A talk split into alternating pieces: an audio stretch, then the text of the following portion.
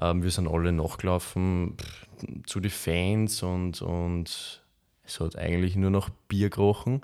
Und ja, dann wollten wir wieder, wieder zurückgehen äh, zur Mittellinie, zum Anstoß und auf einmal liegt ein Spieler von der, von der Hertha liegt am Boden und wir sehen nur, wie, wie äh, Ordner jetzt einen, einen Fan aus befördert. Recht viel mehr habe ich jetzt da eigentlich dann nicht mitgekriegt. Willkommen beim GAK Adventkalender Podcast. 24 Tage, 24 rote, 24 Spiele aus unserer Reise durch das Unterhaus. Spiel 3 ja, herzlich willkommen und vielen Dank wieder fürs Reinhören zum GRK Adventkalender Podcast. Mein Name ist Fabio Schaub und heute blicke ich mit Alex Bauer auf eine Begegnung zurück, die wir bestimmt noch alle im Kopf haben. Servus Alex. Servus Fabio, grüß dich. Du kennst die Begegnung schon. Es war der 14. Spieltag in der Regionalliga Mitte, Heimspiel, Ende Oktober.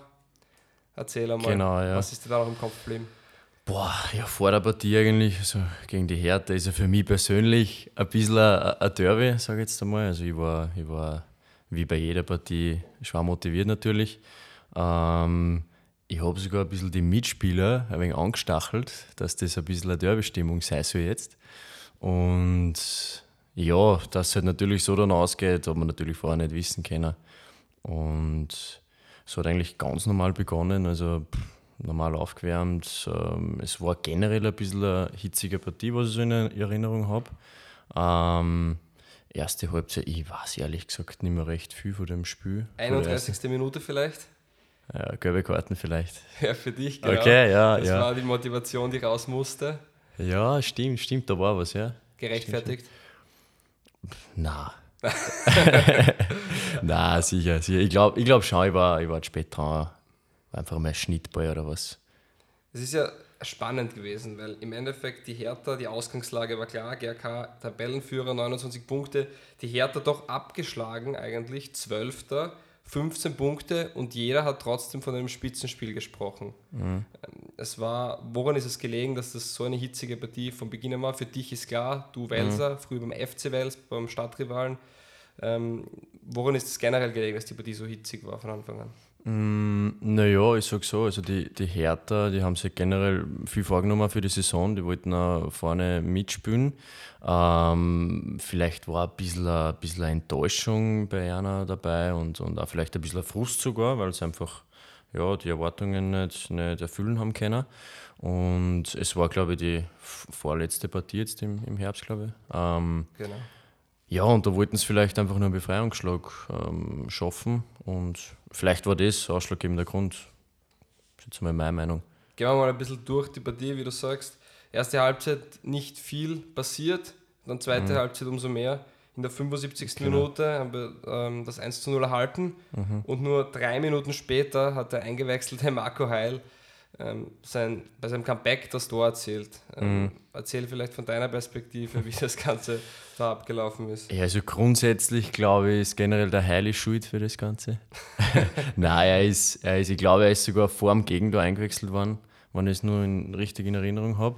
Ähm, ich glaube, kurz nach seiner Einwechslung haben wir, haben wir das Tor dann gekriegt. Genau, in der 73. ist er eingewechselt worden, in der 75. haben wir das Gegentor erhalten. Okay, sehr gut, sehr gut. Hast du gut gemerkt. Ja, ähm, ja es, es war dann so, also das Gegentor war, ich war sogar ähm, teils beteiligt, glaube ich, wenn ich es nur so richtig in Erinnerung habe.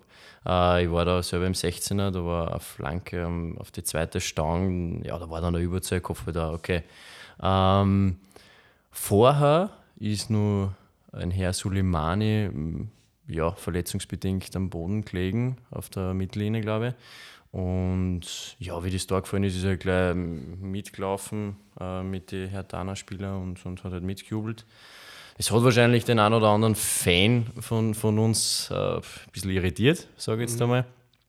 Und ja, ich habe aber eh gewusst, der Heil ist jetzt da im Spiel. Ähm, der macht sicher sein Tor bei seinem gefühlten 18. Comeback. Ähm, war dann auch so ein paar Minuten später. Ähm, wir sind alle nachgelaufen zu den Fans und, und es hat eigentlich nur noch Bier gerochen. Und ja, dann wollten wir wieder, wieder zurückgehen äh, zur Mittellinie, zum Anstoß und auf einmal liegt ein Spieler von der, von der Hertha liegt am Boden und wir sehen nur, wie, wie äh, Ordner jetzt dann an, an Fan befördert. Recht viel mehr habe ich jetzt da eigentlich dann nicht mitgekriegt und, und alle Spieler von der Hertha waren aufgebracht, die, die Trainer haben sich alle aufgeregt und ja, dass der jetzt geschlagen worden ist. Und im Endeffekt haben wir sie alle dann aufgestellt, haben, haben gewartet, was passiert jetzt. Ich habe dann nur mit dem Kapitän von der Hertha, ist auch ein Freund von mir, habe ich nur mal gequatscht, was da jetzt ist. Und na, sie sagen, sie wollen jetzt alle in die Kabine wieder gehen. Und ich habe gesagt, okay, spielen wir das Spiel fertig, es geht nur mehr 10 Minuten oder was. Und, mhm. und die Leute sind trotzdem im Stadion, das Spiel sehen und spielen wir es fertig. Und ja, nein, er würde eher gern fertig spielen, aber die Trainer sagen alle, wir sind einige. Gut, so war es dann auch. Und dann sind wir alle in die Kabine gegangen, wir haben alle beim Fenster ausgeschaut. Was das Fußballspiel war somit offiziell beendet. Genau, das war dann beendet und eh der, der Haki hat uns dann Bescheid gegeben, dass er gerade bei den Schiris war. Und somit war es dann erledigt. Und ja. Das heißt 3 zu 0 strafbeglaubigt worden für die Hertha und wir hatten den schönen Stern am Torverhältnis oben, genau. sprich immer Nachrang bei Punktegleichheit. Jetzt war das natürlich ein weniger schönes, aber definitiv ein sehr emotionales Spiel. Hm. Wenige Tage danach war gleich das Cup-Spiel gegen Kapfenberg und dann auch eine Woche später das Spiel gegen Stadelbauer, die damals Tabellenzweiter waren.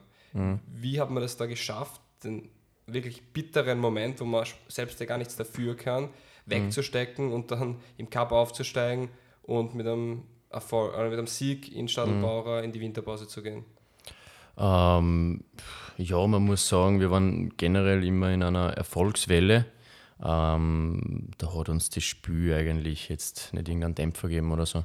Ähm, man muss ja halt auch dazu sagen, zu dem Zeitpunkt haben wir noch gar nicht gewusst, dass das strafbeglaubigt wird. Ähm, das war, glaube ich, erst eine Woche später oder keine Ahnung, ich weiß nicht mehr genau. Ähm, somit haben wir einfach ganz normal weitergearbeitet. Wir waren trotzdem auch Tabellenführer und ja, das haben wir relativ schnell weggesteckt. Das waren vielleicht die ersten paar Tage noch, wo man es vielleicht ein wenig gemerkt hat im, im Training oder generell in der Kabine, wo man halt drüber geredet hat, aber jetzt von der Trainingsleistung her oder von den die Spielen, wie du angesprochen hast, Kapfenberg und dann Stolbauer, also na, da hat man es eigentlich nicht mehr gemerkt. Für dich waren die Welser Partien ja generell immer sehr speziell, eine Achterbahnfahrt. in, stimmt, ja. in Wels gegen die Hertha ausgeschlossen worden. Mhm. In Graz eben das angesprochene Spiel und gegen deinen Ex-Club hast du insgesamt vier Tore erzielt. Vier Tore waren es, ja. Zweimal in Wels, zweimal in Graz. Genau. Also ein Achterbahn der Gefühle. Genau. Ähm, definitiv eine Geschichte oder ein Spiel, das über die letzten sieben Jahre erwähnenswert war. Ähm, manchmal eben weniger positiv, mhm. weniger schön, aber auch daraus lernt man und nimmt was mit. Ich sage danke fürs Zeitnehmen. Ja, ich Gibt es vielleicht noch von deiner Seite irgendwas, was du in die GK-Familie ausrichten möchtest? Boah, was mag ich ausrichten? Ähm, ich wünsche jedem ähm, ja, frohe Weihnachten. Ähm, genießt die Zeit mit der Familie. Nutzt es, es ist eine wunderschöne Zeit und ja, alles Gute, schöne Feiertage und guten Rutsch. Danke dir und dir auch noch schönen Tag und ja. schöne Weihnachtszeit. Danke, danke. Wie habt ihr dieses Spiel erlebt? Verratet es uns gerne auf Facebook, Instagram, Snapchat oder TikTok. Wir sind der GRK 1902 und dank euch, der Grazer Stadtclub.